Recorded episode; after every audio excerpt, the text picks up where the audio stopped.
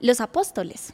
¿sí? Ellos vivieron por fe, porque todas y cada una de las travesías que ellos hacían era conforme a la fe que Cristo les había infundido y el ejemplo, ¿sí? Porque muchas veces ellos no sabían si el día de mañana iban a comer, pero Dios lo proveía. Tremendo, ¿no? Esa es la fe que mueve a las personas.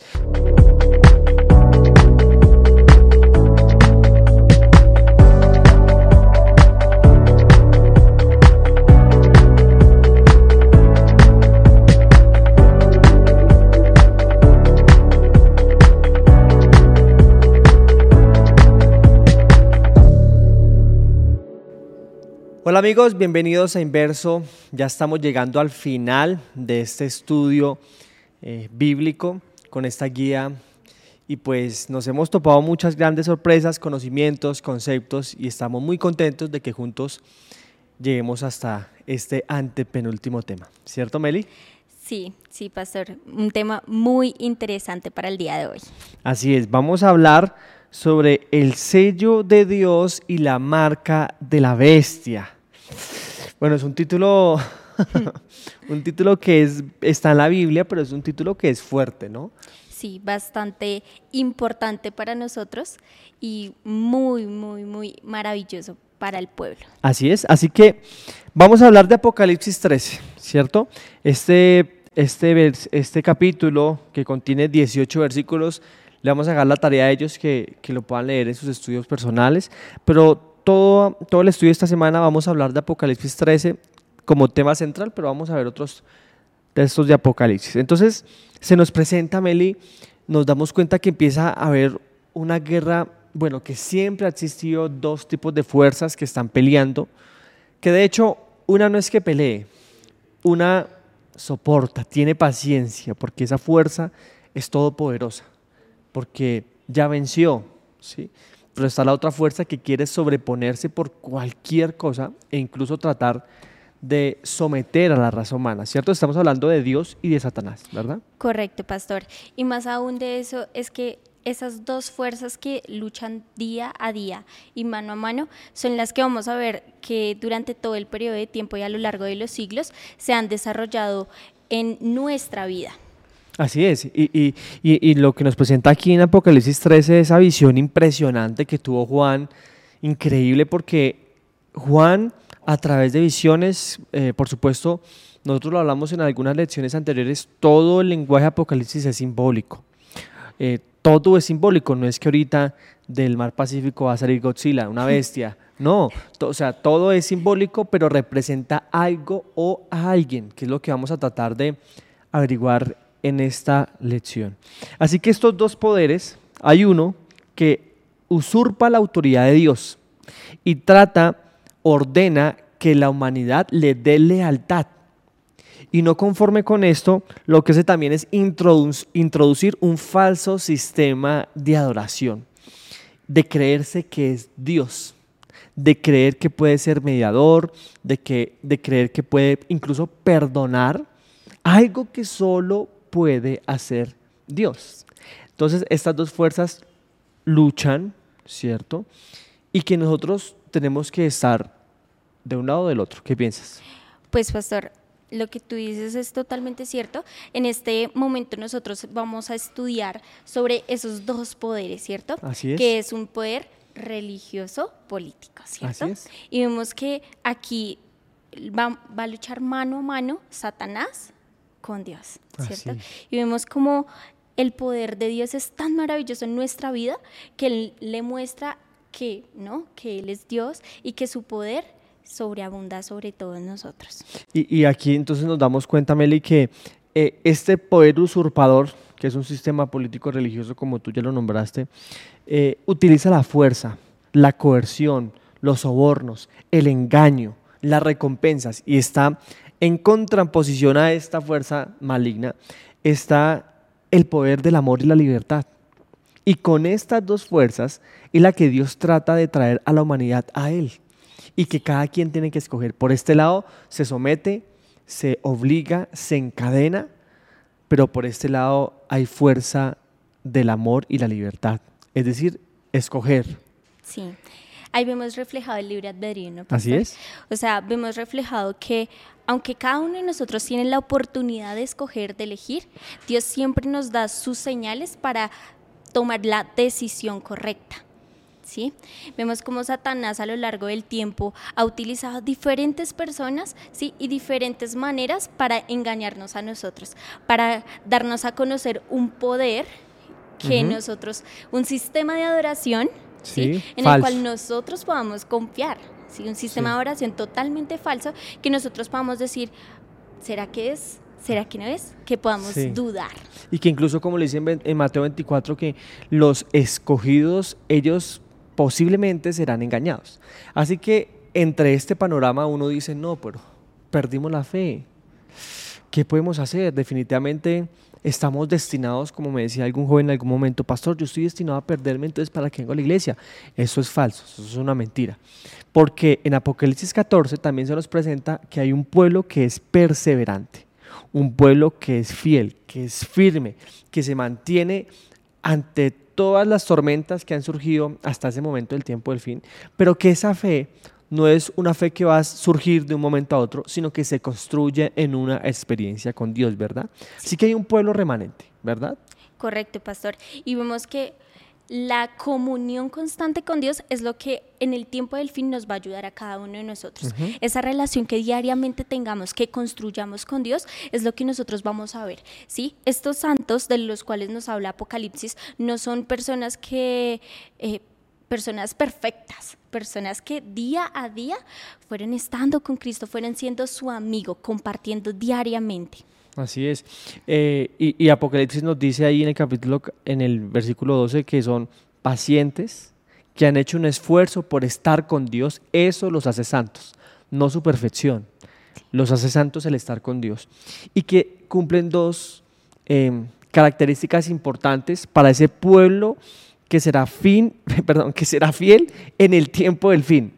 Guardan los mandamientos de Dios y tienen la fe, de Jesús. Sí, pastor. Adicionalmente vemos que estos santos viven por la fe. Así es. ¿sí? Y tienen a Cristo como su espejo total. O sea, yo digo que cuán maravilloso sería que nosotros llegáramos a ese punto de vivir por fe y gracia. ¿Sí? O sea, esta lección nos decía algo como nosotros debemos aprender a tener a Cristo como un reflejo vivo. Tremendo. Y sabes que eso suena tan bonito. Y posiblemente algunos de los jóvenes que nos están viendo o escuchando creerán que es bonito, es fácil, pero realmente es difícil. Yo creo que podemos hallar un equilibrio en estas cosas, ¿verdad? Porque por la fe nos dice Hebreos 11 que muchos hombres de la historia vencieron. Enoch, Moisés, Abraham, Sansón incluso. Todos estos hombres por la fe lograron vivir una comunión con Dios. Hoy en día nosotros con tantas distracciones y con tantas cosas que se presentan, pues uno piensa, ¿cómo va a tener fe en Dios? Bueno, la fe tiene que ser alimentada. Y la fe se alimenta a través del estudio diario de la palabra de Dios, porque la Biblia es la autorrevelación de Dios. La Biblia me dice quién es Dios. Si yo estudio la Biblia, que habla de Dios, pues voy a tener fe en Dios. Ahora, esta Biblia, este estudio de la Biblia me lleva a mí a tener una relación con Él que es a través de la oración. Y como tú le decías, esta fe es algo que se construye constantemente con el tiempo y permite que cuando tú y yo, que nosotros jóvenes, cuando estemos en ese momento, en el tiempo del fin, podamos tener la fe de Jesús. ¿Cuál es esa fe de Jesús, Meli? La fe de Jesús es la que nosotros, a pesar de las adversidades, estamos 100% fieles. La fe que pase la prueba que pase, pastor, nosotros vamos a estar dispuestos porque estamos totalmente seguros de nuestro creador, de lo que hemos aprendido, de cómo lo hemos conocido. Y hay algo que se me hace magnífico de lo que tú decías, era los apóstoles. ¿sí? Ellos vivieron por fe, porque todas y cada una de las travesías que ellos hacían era conforme a la fe que Cristo les había infundido y el ejemplo. ¿Sí? Porque muchas veces ellos no sabían si el día de mañana iban a comer, pero Dios lo proveía. Tremendo, ¿no? Esa es la fe que mueve a las personas. Y por eso Dios tendrá en el tiempo del fin un pueblo que es fiel, que sobrevive por la fe. Y como lo dice esta frase, es una fe pero que no nos pertenece, Meli, ¿sabes? ¿Es la fe de quién? De Jesús. ¿Cuál es esa fe de Jesús? Que creo que también ya lo habíamos hablado antes, pero vale la pena resaltarlo. Aquí la lección también lo resalta esta semana. Es la fe que cuando Cristo estaba colgado en el madero, estaba, él tenía mucha oposición. La intensa persecución parece que había llegado a su cúspide. Ya no había aparentemente esperanza de nada. El Padre tuvo que haberse separado de él por los pecados que Jesús estaba cargando de ustedes y los míos. Así que Jesús por primera vez en la eternidad y sobre todo en ese momento de la vida humana a los 33 años, por primera vez experimenta estar lejos de Dios. Así que él no ve realmente, como era un humano, él dice, ¿podré salir de esta? Y entonces por eso la escritora eh, americana Ellen White nos dice que entre esas terribles tinieblas, aparentemente abandonado de Dios, Jesús vence por la fe creyendo en las palabras que su padre le había dicho y sabiendo todo lo que él había hecho por medio del Espíritu Santo y de los ángeles. Jesús vence y esa, esa fe que le permite vencer, que es de él, también nos puede pertenecer a nosotros. En el tiempo del fin vamos a, a, nosotros estar en intensa persecución y vamos a tener una posición muy grande, por no decir la de todo el mundo, contra nosotros. Pero podemos vencer por medio de la fe de Jesús. Eso es correcto, pastor. Y vemos también que Cristo, en el momento que se separa del Padre, siente como un vacío, ¿no? Sí. O sea, y reclama, ¿no? ¿Por qué me has abandonado? O sea, yo me imagino esa escena, ¿no? Cristo eh, lacerado, maltratado, en medio de una cruz, desnudo, ¿sí? Y bueno, ¿y ahora? Sí. ¿Sí? O sea, esperan, cargando el pecado de todos nosotros. Ahí vemos cuán amor nos tiene el Padre, ¿listo? Cuán amor nos tiene también Cristo por dar la vida por nosotros, o sea, unos simples pecadores, realmente. Pero cuán valiosos somos frente al Padre, frente a Cristo, ¿cierto, pastor? Y vemos también acá que no fue casualidad que Cristo estuviera en la mitad de dos ladrones, ¿no? Que todo esto fue a propósito también, porque ahí fue cuando él se dio cuenta que realmente nosotros necesitamos de él, cuando el ladrón que estaba al lado de él lo reconoció. ¿Cierto? Y ahí es cuando él dice, bueno, por ellos es que yo estoy hoy acá. reconociendo pues el amor que nos tiene hacia cada uno de nosotros. Así es, Melino, nosotros tenemos un valor incalculable para Dios, aunque realmente no sea así, Él nos da un valor, ¿sí? Y esto nos, esto nos da a entender que el tiempo de preparación es ahora, es decir, la fe que yo tengo que creer en Jesús debe ser ahora y esa fe que me va a permitir estar firme en el tiempo del fin. Yo he escuchado a muchos jóvenes que me dicen, no, pastor, cuando digan la ley dominical, entonces me bautizo y me convierto y ya. Eso no va a suceder, eso no va a pasar porque la decisión es ahora. El tiempo de preparación es ahora y como lo dice Pablo y como lo dice también Abacub, el justo por la fe vivirá. Así que debemos tomar una decisión, seguir al Cordero o seguir a la bestia, ¿cierto? Que allí se nos empieza a desarrollar un poco más que, que todas las profecías escritas en la, en la Biblia apuntan, como tú lo decías, de que va a haber un poder usurpador que se va a creer Dios, que es un poder sistema eh, con un sistema político religioso, ¿cierto? Que va a tratar de dominar el mundo. Correcto. Y que a medida que vaya pasando el tiempo y que cada vez vaya siendo más tensa la situación, cada vez las medidas y las reglas y las leyes van a ser más drásticas. Pastor, pero también debemos tener en cuenta que debemos tener cuidado en las elecciones que tomamos, ¿sí? No confiarnos. Muchas veces nos podemos confiar en que tal vez mañana, tal vez después, ¿sí? Cristo todavía se demora, ¿sí? sí. Entonces, el momento es hoy. Así es. ¿Sí? El momento de elegir, el momento de preparación, es hoy, cuando aún podemos, cuando aún tenemos nuestras Biblias libremente para estudiarlas, cuando no nos prohíben nuestro día de reposo. ¿sí? El momento es cuando nosotros podamos tener la capacidad para poder dar el Evangelio a todo el mundo. Tremendo, ¿no? Y por eso nos damos cuenta que la persecución religiosa no es que sea algo nuevo, siempre ha existido. Eh, nos damos cuenta que el primer eh, perseguido fue Abel. Abel lo mataron por hacer la adoración correcta a Dios. ¿Quién lo mató? Alguien que estaba haciendo o implantando un sistema de adoración falso, que es como el hombre cree, que es eh, que la tradición eh, supera los principios divinos. La persecución siempre ha estado en la historia de la humanidad y se ha desarrollado y así va a terminar. Personas que persiguen a otras personas que siguen a Dios. Correcto. Y muchas veces esas personas que, que persiguen al pueblo de Cristo, pastor, van a, van a creer que lo que hacen está bien. Sí. Porque vemos que eso también le pasaba a Saulo de Tarso, ¿no? Que él era perseguidor de cristianos y él, él creía que lo que él estaba haciendo estaba bien, ¿sí? Hasta que llega Cristo y le muestra que no, que estaba mal lo que estaba haciendo.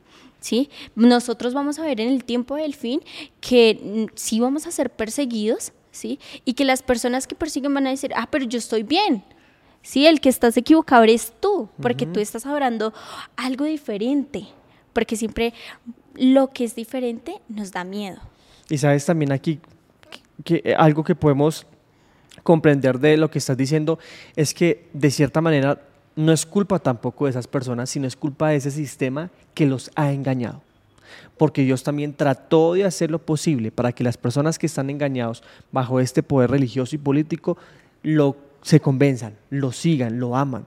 Pero lastimosamente tomaron su decisión y siguieron a la bestia y tienen su marca y su sello que todavía no lo vamos a decir.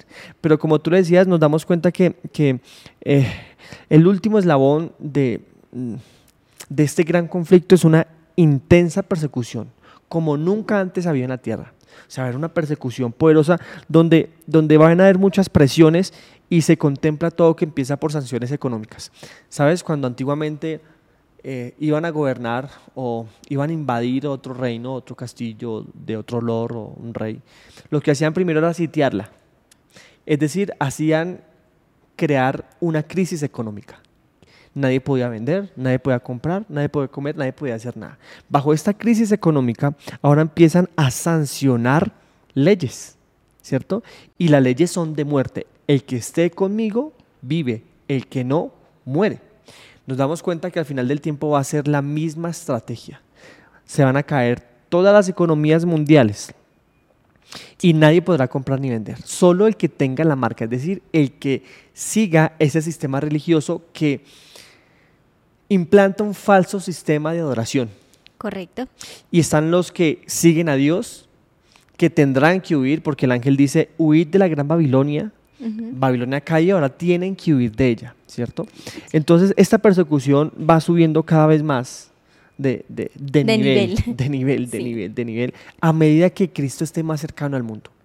Porque Satanás tratará de hacer lo posible por presionar tanto a los hijos de Dios para hacerles tomar decisiones drásticas. Hoy nosotros tenemos la oportunidad de tener comida, casa, todo.